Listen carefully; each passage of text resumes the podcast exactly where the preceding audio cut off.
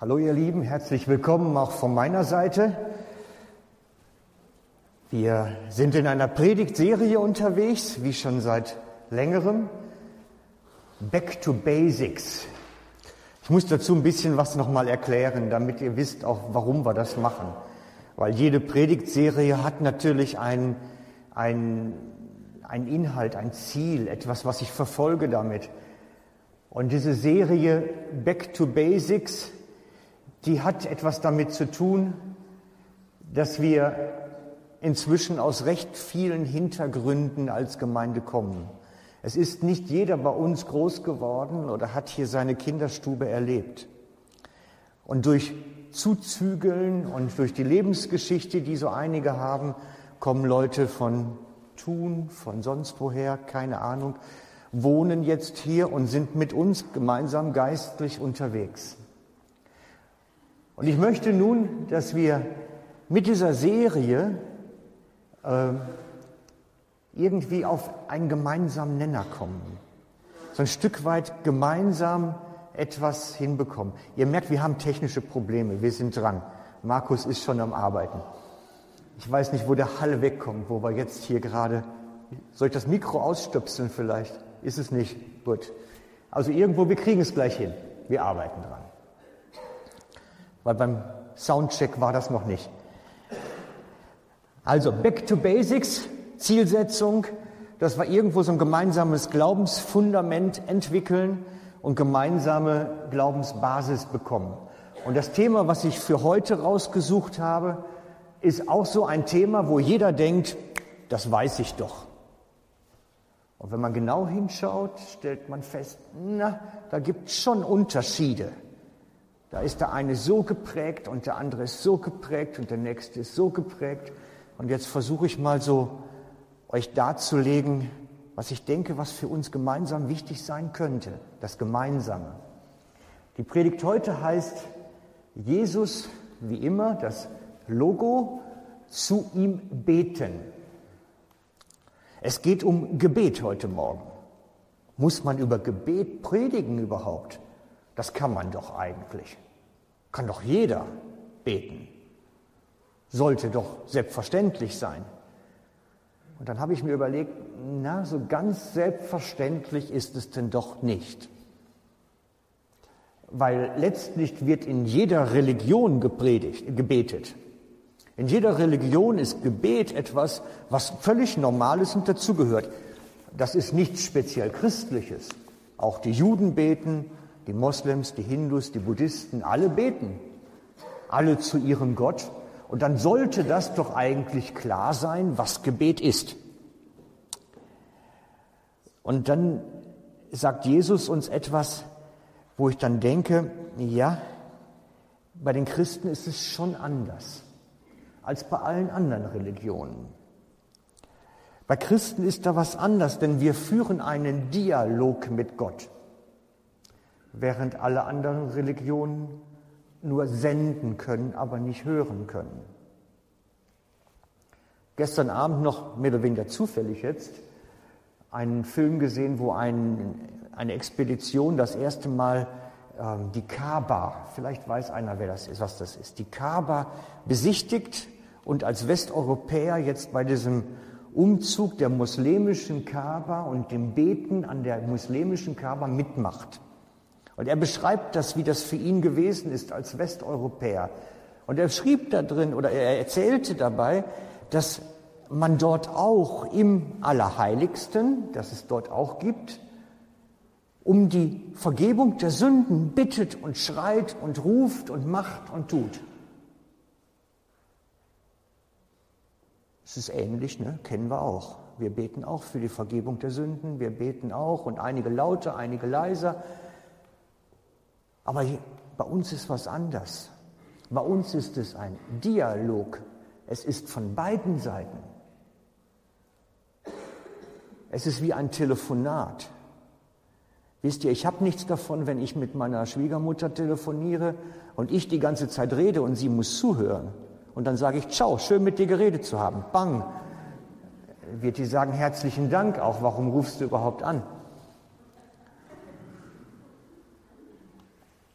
Bei uns ist das ein Dialog. Wir reden mit Gott und miteinander. Gebet heißt, ich höre und rede und höre und rede und höre und rede. Und man nimmt aufeinander Bezug. Es ist ein Dialog. Und darum ist Gebetsleben von Christen anders als Gebetsleben von Religionen. Denn in der Religion ist Gebetsleben einseitig und im Christentum, wo man mit Gott verbunden ist, ist es wechselseitig. Man redet miteinander. Und Jesus beschreibt das seinen Jüngern. Er sagt es ihnen.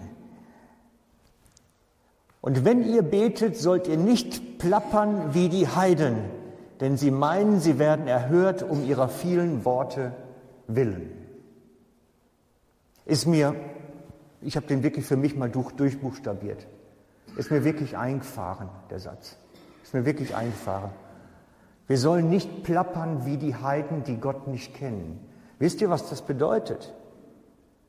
Einseitig telefonieren. Ich rede Gott zu, ich texte ihn zu, er muss nur zuhören. Es interessiert mich gar nicht, was der sagen will. Und ich höre es auch nicht. Denn die Heiden meinen, sie werden erhört um der vielen Worte willen. Die Menge der Worte ist kein Garant dafür, dass Gebete erhört werden. Gar nicht. Die Menge der Worte macht gar nichts. Plappern wie die Heiden heißt, ich weiß nicht, was Gott will. In anderen Übersetzungen heißt es, nicht beten wie die Heiden, die Gott nicht kennen. Wie beten Menschen, die Gott nicht kennen? Sie beten einfach drauf los. Das ist wie eine Gießkanne. Vielleicht trifft ja einer von diesen kleinen Wasserstrahlen dann das Ziel. Wir kennen Gott. Wir kennen ihn persönlich. Und darum brauchen wir nicht plappern. Darum brauchen wir nicht die Gießkanne. Darum wissen wir ja, was Gott möchte. Sollte so sein. Sollte so sein. Christen, die Gott kennen, haben einen Dialog und sprechen und hören und wissen Gottes Absichten. Sie wissen, was er vorhat. Jesus sagt das schon selber. Ich nenne euch nicht mehr Knechte, denn ein Knecht weiß nicht, was sein Herr tut. Euch aber habe ich Freunde genannt, weil ich euch alles verkündet habe, was ich von meinem Vater gehört habe. Und auch weiterhin redet er mit uns darüber, was er vorhat. Das ist nicht geendet, das war nicht abschließend. Gott redet mit dir über das, was er vorhat, damit du beten kannst und einen Dialog führen kannst. Gebet ist das Gespräch mit Gott, dass er dir mitteilt, was er vorhat und gleichzeitig du ihn bitten kannst für das, was du für notwendig hältst und, und, und. Es ist Gespräch, ein Miteinander, etwas Wechselseitiges. Ich hoffe, du kennst das. Ich hoffe, du kannst das erleben, dass wenn du dich hinsetzt fürs Gebet, dass Gott dir mitteilt, was er vorhat, dass er dir sagt, pass auf, jetzt kommt was. Ich halte es für normal und wichtig, weil sonst plappern wir auch nachher wie die Heiden. Und Gott redet mit uns immer wieder, konkret. Ich habe das die letzten Wochen immer wieder betont, wie konkret Gott auch ist. Damit wir beten können für das, was er vorhat. Ich habe letztens mit einer Frau einen Kaffee getrunken in der Stadt und äh, sie erzählte mir von, einem, von einer Geschichte, die toll läuft, wo es wirklich gut geht im Moment. Und Gott sagt mir in dem Moment, Achtung, da stimmt was nicht. Ich habe gesagt, du, geh danach. Das passt nicht, da stimmt was nicht. Geh dem nach, da stimmt was nicht. Sie sagt, ja, ist gut, ich prüfe das mal. Und es hat sich dann herausgestellt, dass das ganz, ganz schlimm kommt, die Geschichte. Damit wir dann dafür beten können. Gott redet mit uns, damit wir beten können, damit wir auch da rein beten können in das Problem und davon wissen, Gott bereitet uns auch darauf vor, auf solche Geschichten, damit wir beten können. Beten nicht wie die Heiden, die Gott nicht kennen.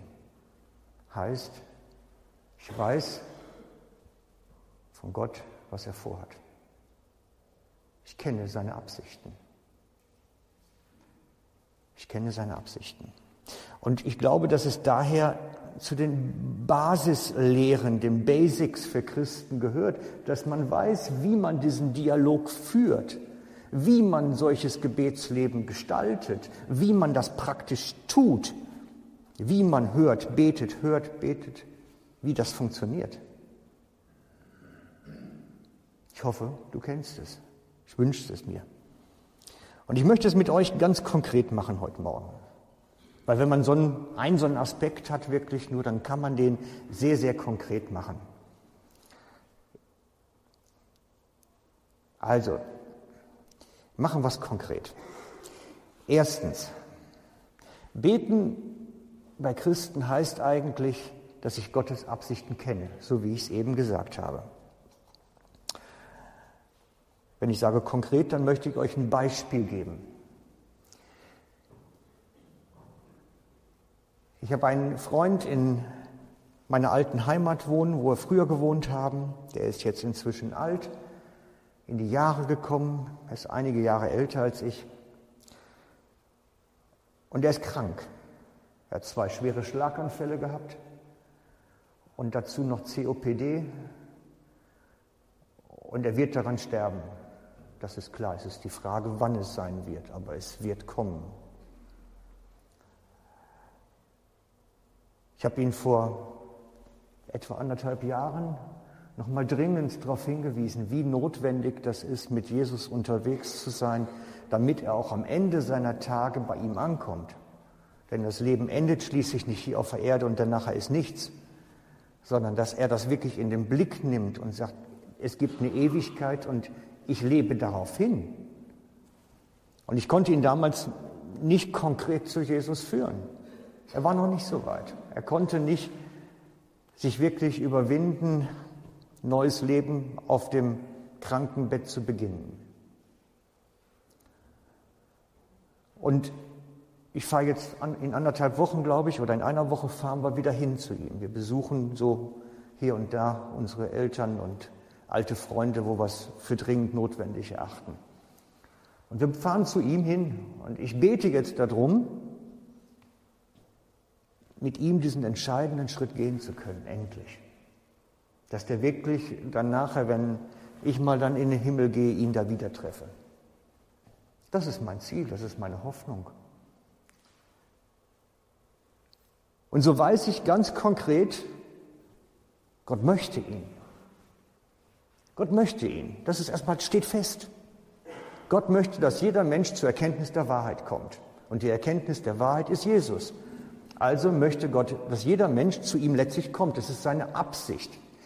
Das heißt, ich kann sowieso darauf beten, dafür beten, dass er das entdeckt, dass er beginnt, Sehnsucht zu entwickeln, dass Gott in seinem Herzen etwas tut, ich habe kein Wort dafür oder keinen Eindruck irgendwie, dass ich ihn jetzt zur Heilung führen soll, für Heilung bete. Ich habe keinen Eindruck in die Richtung.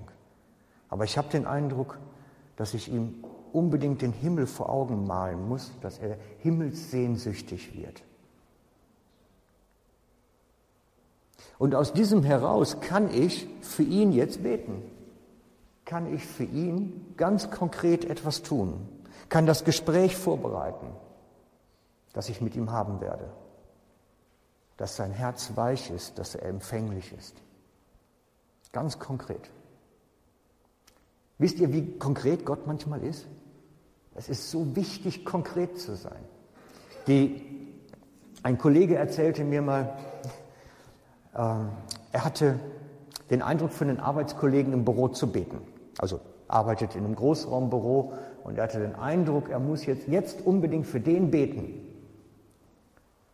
Und er hatte dann durch den Heiligen Geist den Eindruck, irgendwann, er hat das täglich gemacht, immer für den gebetet, für seinen Kollegen.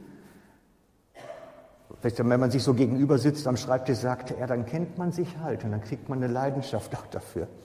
Und dann sagte er, und dann hatte ich, nach einem halben Jahr etwa, hatte ich den Gedanken, ich muss sein Auto segnen. Und zuerst hat er gesagt, was für eine Spinnerei. Ich gehe doch jetzt nicht dahin, irgendwo ins Parkhaus, suche sein Auto und bete dafür. Und dann irgendwann ist er dann wirklich losgegangen, hat sich die, irgendwie die Autonummer besorgt, ist ins Parkhaus gegangen, hat das Auto gesucht und sich dann so ganz heimlich dahinter gestellt, dem Auto die Hände aufgelegt und das Auto gesegnet. Sieht natürlich bescheuert aus, also er sagte auch, ich bin fast gestorben, Hauptsache keiner sieht mich dabei. Mit dem Ergebnis, dass der sich dann nachher vier Wochen später in seinem Auto bekehrt hat. Ne? Das sind dann so die Geschichten daraus.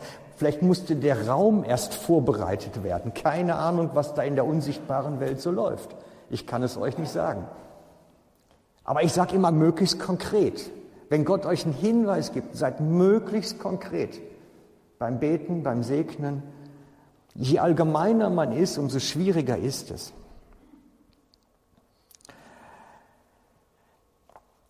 Zweitens, Gebeten bei Christen heißt, dass ich etwas in Existenz rufe.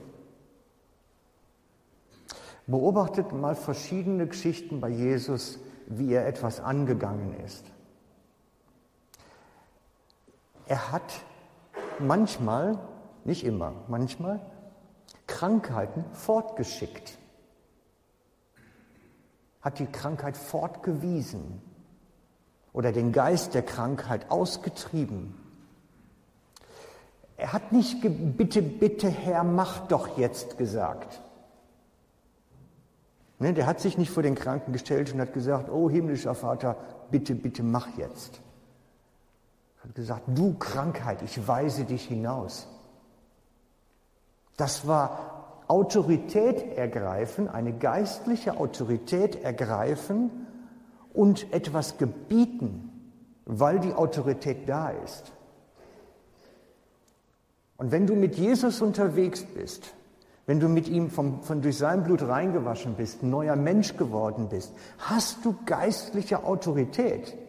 Wir müssen nur lernen, mit ihr unterwegs zu sein und an der richtigen Stelle einzusetzen auch. Gott möchte, dass wir in der Autorität, die er uns gibt, unterwegs sind und in der unsichtbaren Welt entsprechend agieren. Und das immer möglichst konkret. Wir haben also zwei Punkte schon. Erstens, Gottes Absichten kenne und in geistlicher Autorität diese Dinge in Existenz rufen.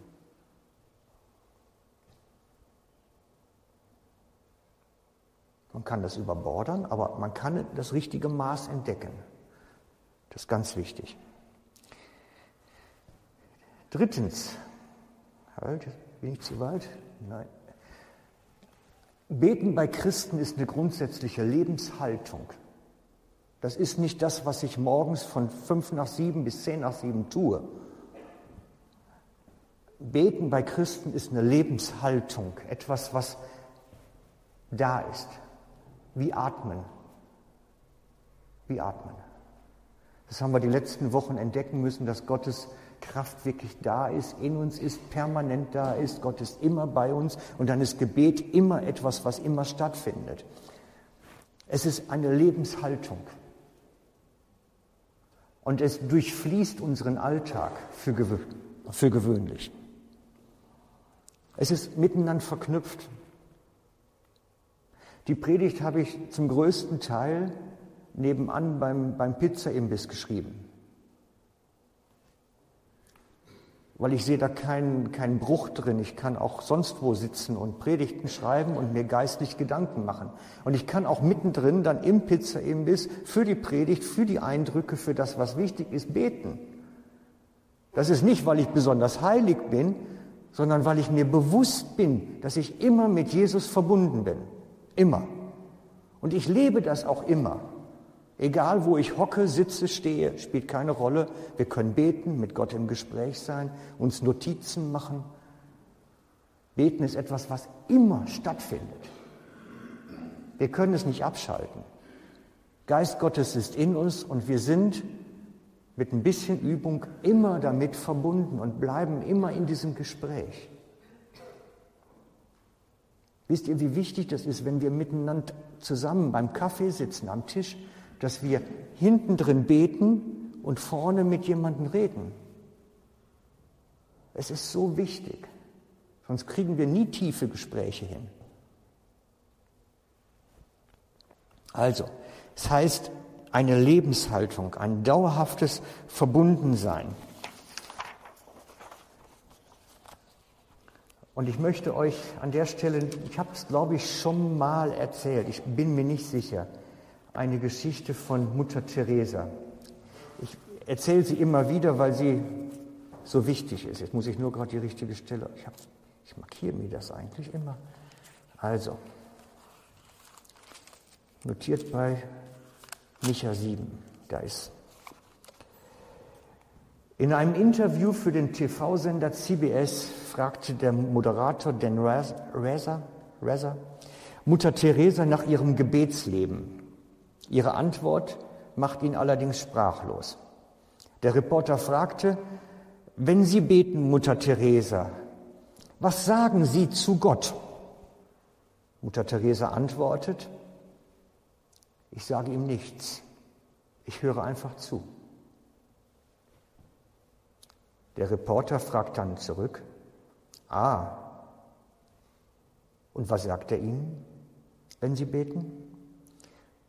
Mutter Teresa antwortet, er sagt nichts, er hört mir einfach zu. Es wird berichtet, dass der Reporter an der Stelle im Interview ein längeres Schweigen hat, weil er nicht weiß, was er darauf antworten soll. Es irritiert. Schließlich beendet Mutter Teresa diese unangenehme Schweigeminute und sagt, wenn Sie den Sinn dessen, was ich Ihnen gerade gesagt habe, nicht verstehen können, dann tut es mir sehr leid. Aber es gibt keine andere Möglichkeit, es besser zu erklären. Es ist diese Verbundenheit, dass man plötzlich weiß, das möchte jetzt Gott, das ist jetzt wichtig.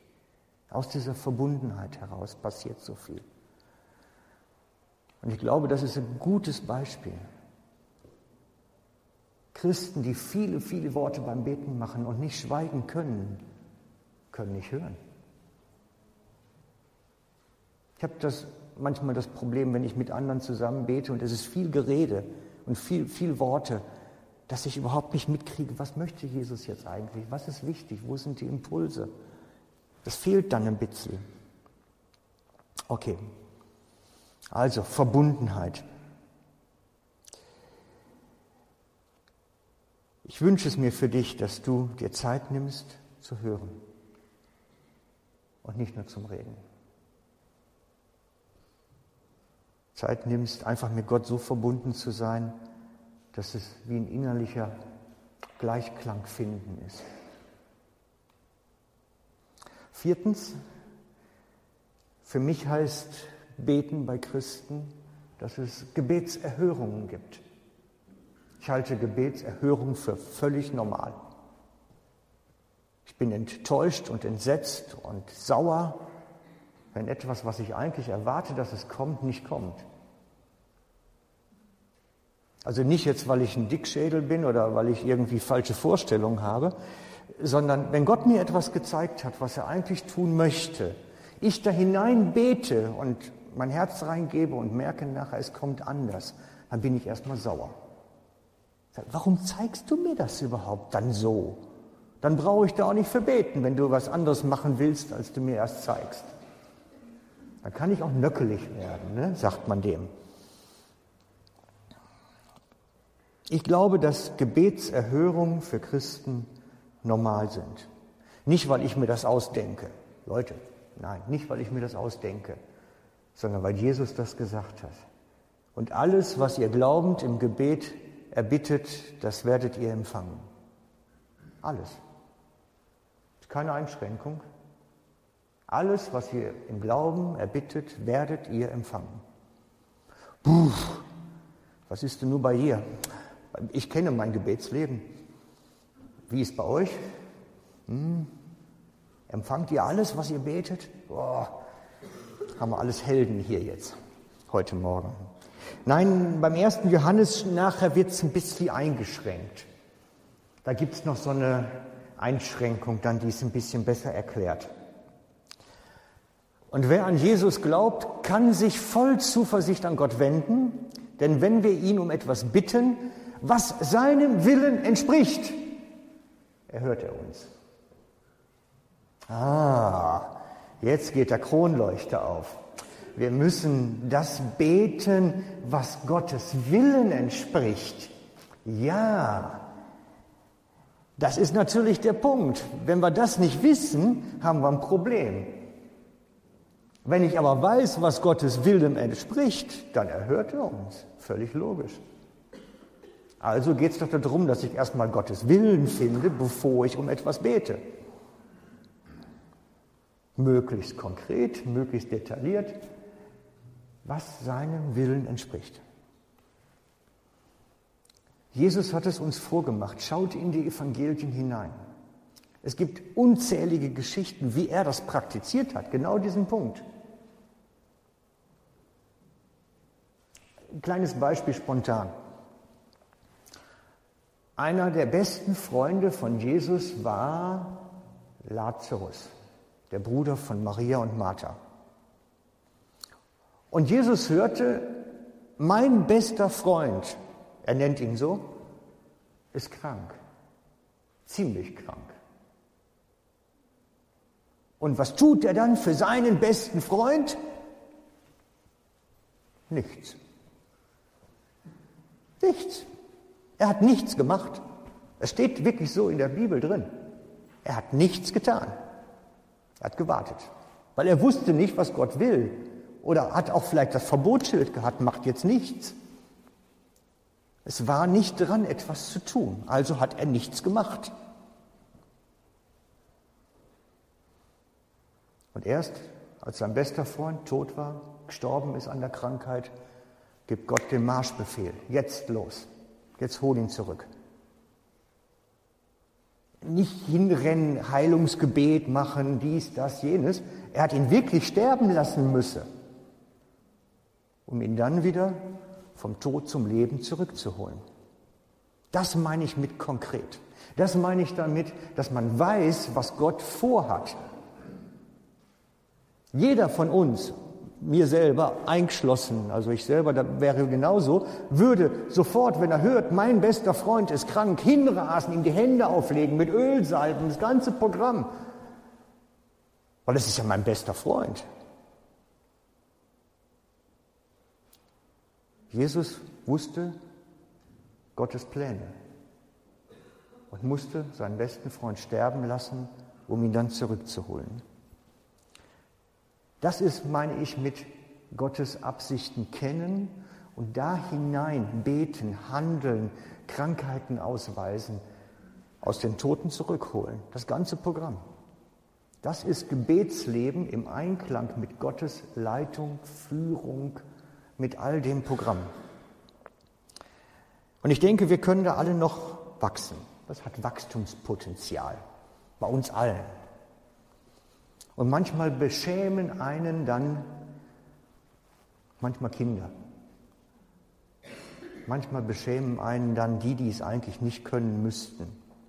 Ich habe einen vor einigen zwei, drei Jahren einen Pastor kennengelernt aus Schweden. Das ist Pastor Joachim aus Uppsala.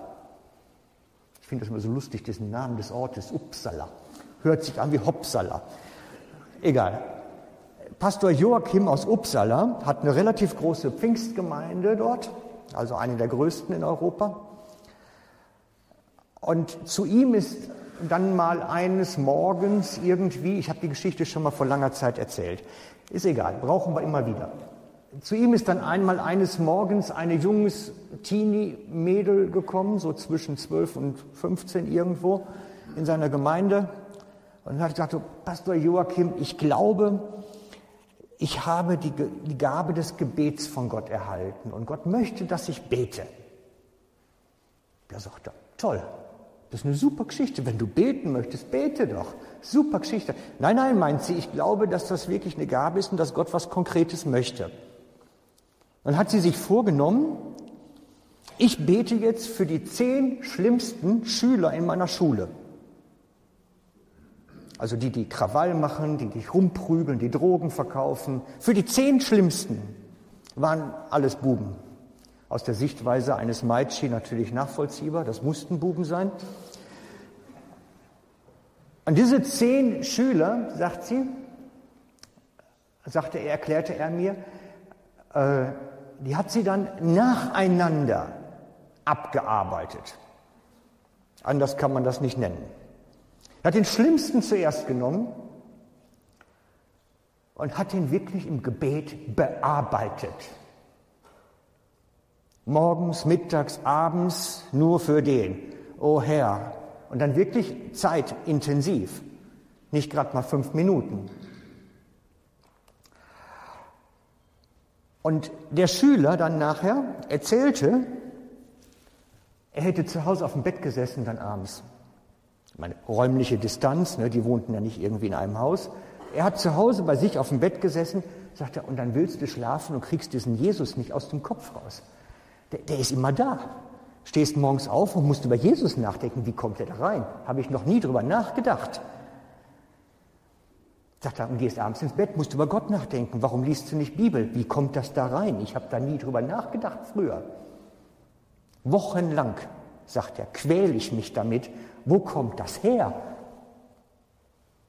Und irgendwann hat er dann Faxendicke gehabt, so sagt man dem ja. Hat er gesagt, hat gesagt, ich muss jetzt beten.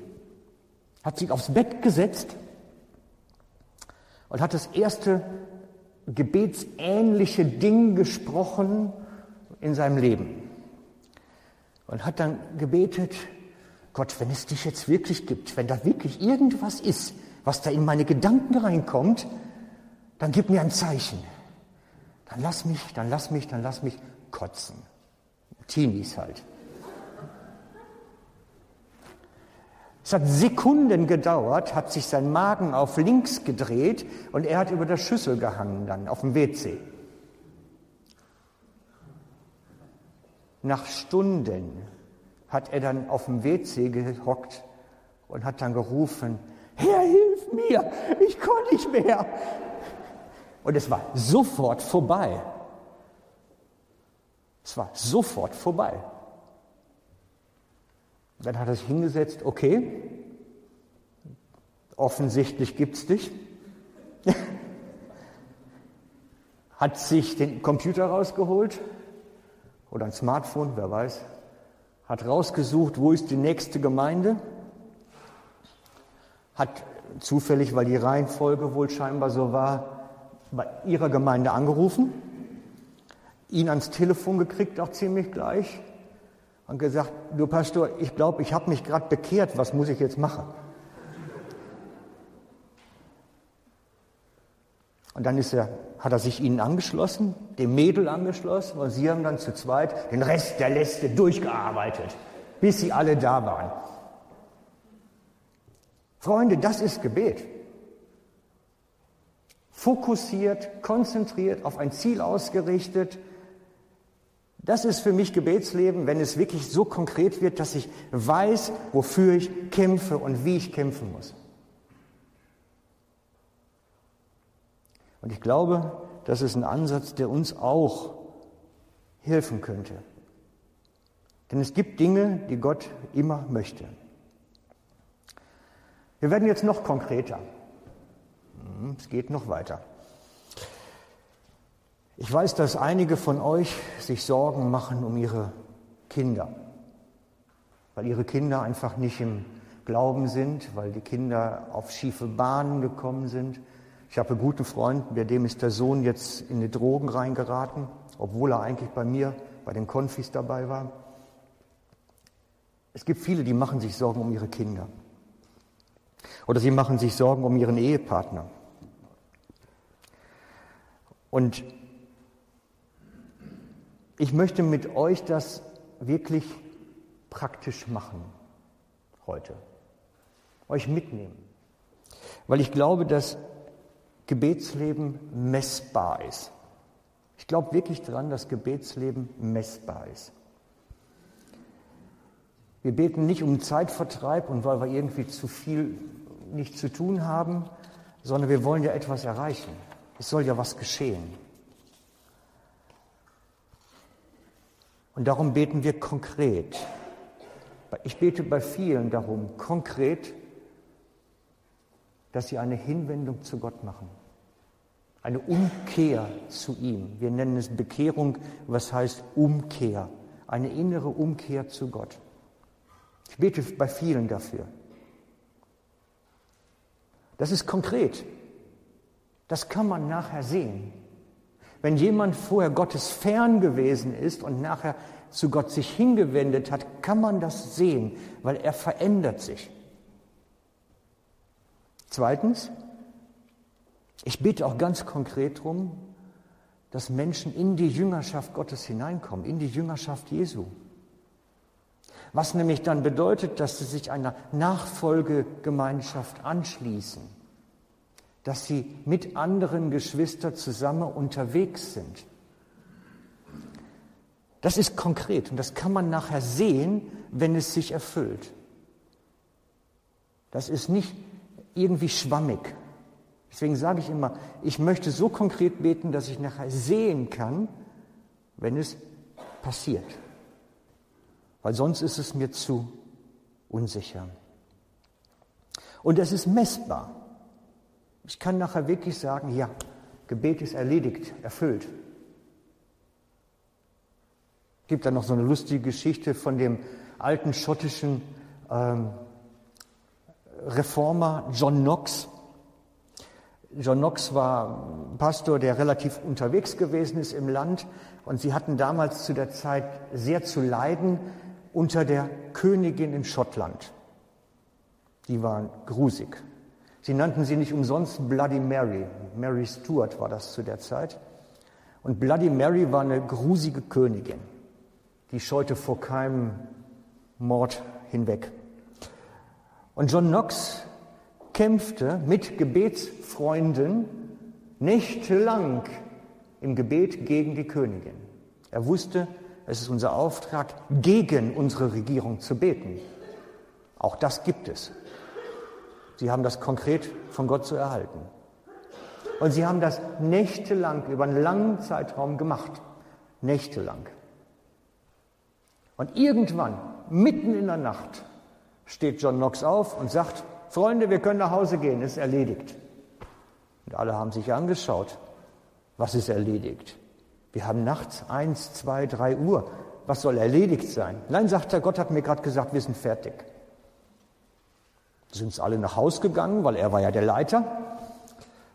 Und am nächsten Morgen kam dann ein berittener Bote, war damals so, und brachte den Tod, die Nachricht vom Tode der Königin. Gebetsauftrag erfüllt. Geht auch auf die Art und Weise. Bitte macht sowas aber nur, wenn ihr einen klaren Auftrag habt. Ja, also normalerweise ist uns geboten, für die Regierung zu beten und nicht gegen sie. Ja, also macht das nur, wenn ihr einen klaren Auftrag dazu habt. Genau. Es ist genauso, wenn ich sage konkret, wenn, wenn du für Angehörige betest, die in einer Lebenskrise stecken, heißt das nicht automatisch, dass wir gegen die Krise beten. Denn manche Krisen kommen auch von Gott und sind von ihm zugelassen, um uns nahe zu sich zu ziehen. Sondern hört genau hin, wie Gott euch auch im Gebet leitet, was er vorhat. Okay. Sondern ich bitte euch genau hinzuschauen. Gott sagt, er redet mit uns, wir sind seine Freunde, er teilt uns mit, was er vorhat. Und dann heißt das auch, dass er dir mitteilen möchte, wofür du betest und was er vorhat. Es ist konkret und messbar. Jetzt machen wir es noch ein bisschen praktischer. Denn ich habe mir überlegt, ist es doch eigentlich noch ganz cool, wenn wir sowas mal praktisch machen. Wenn wir das mal miteinander praktisch machen,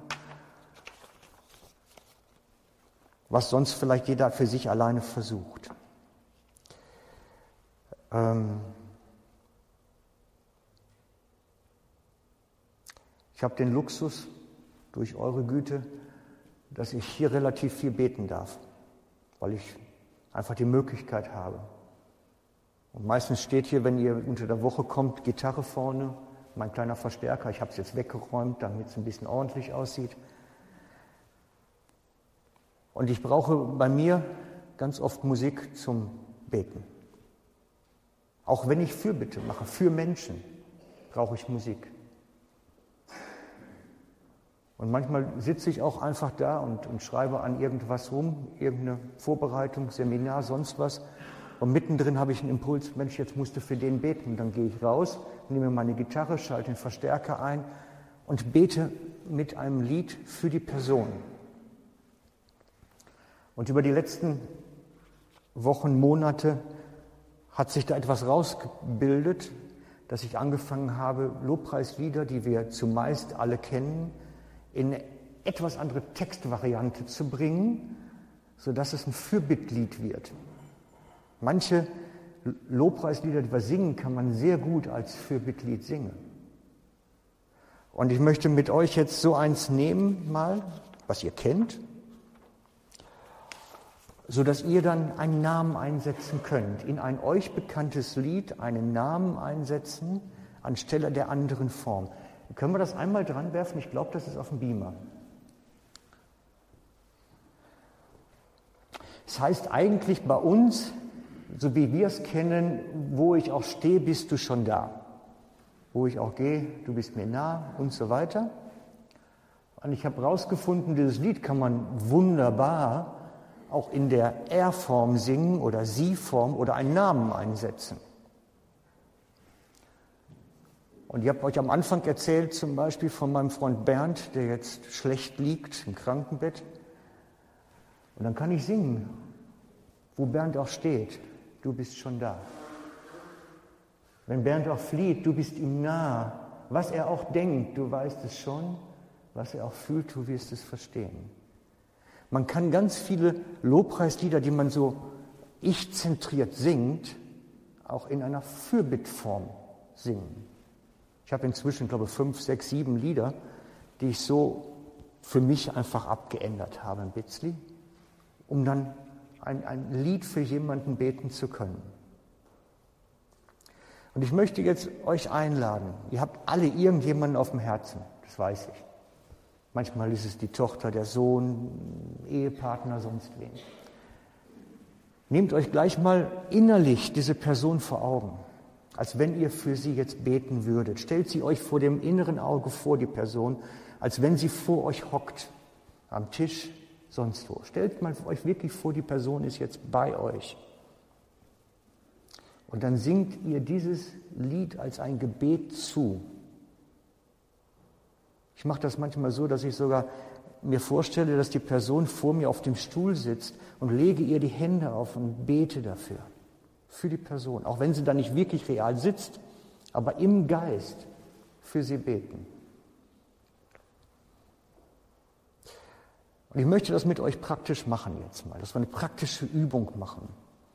Denn ich glaube, das ist wichtig, dass wir da ein bisschen Praxis kriegen in diesen Dingen.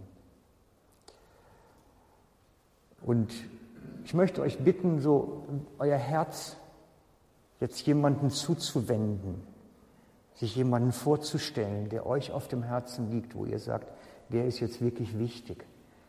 Und möchte euch bitten, ihn euch vor eurem inneren Auge vorzustellen und ihm wie dieses Lied zu, als Gebet zuzusingen.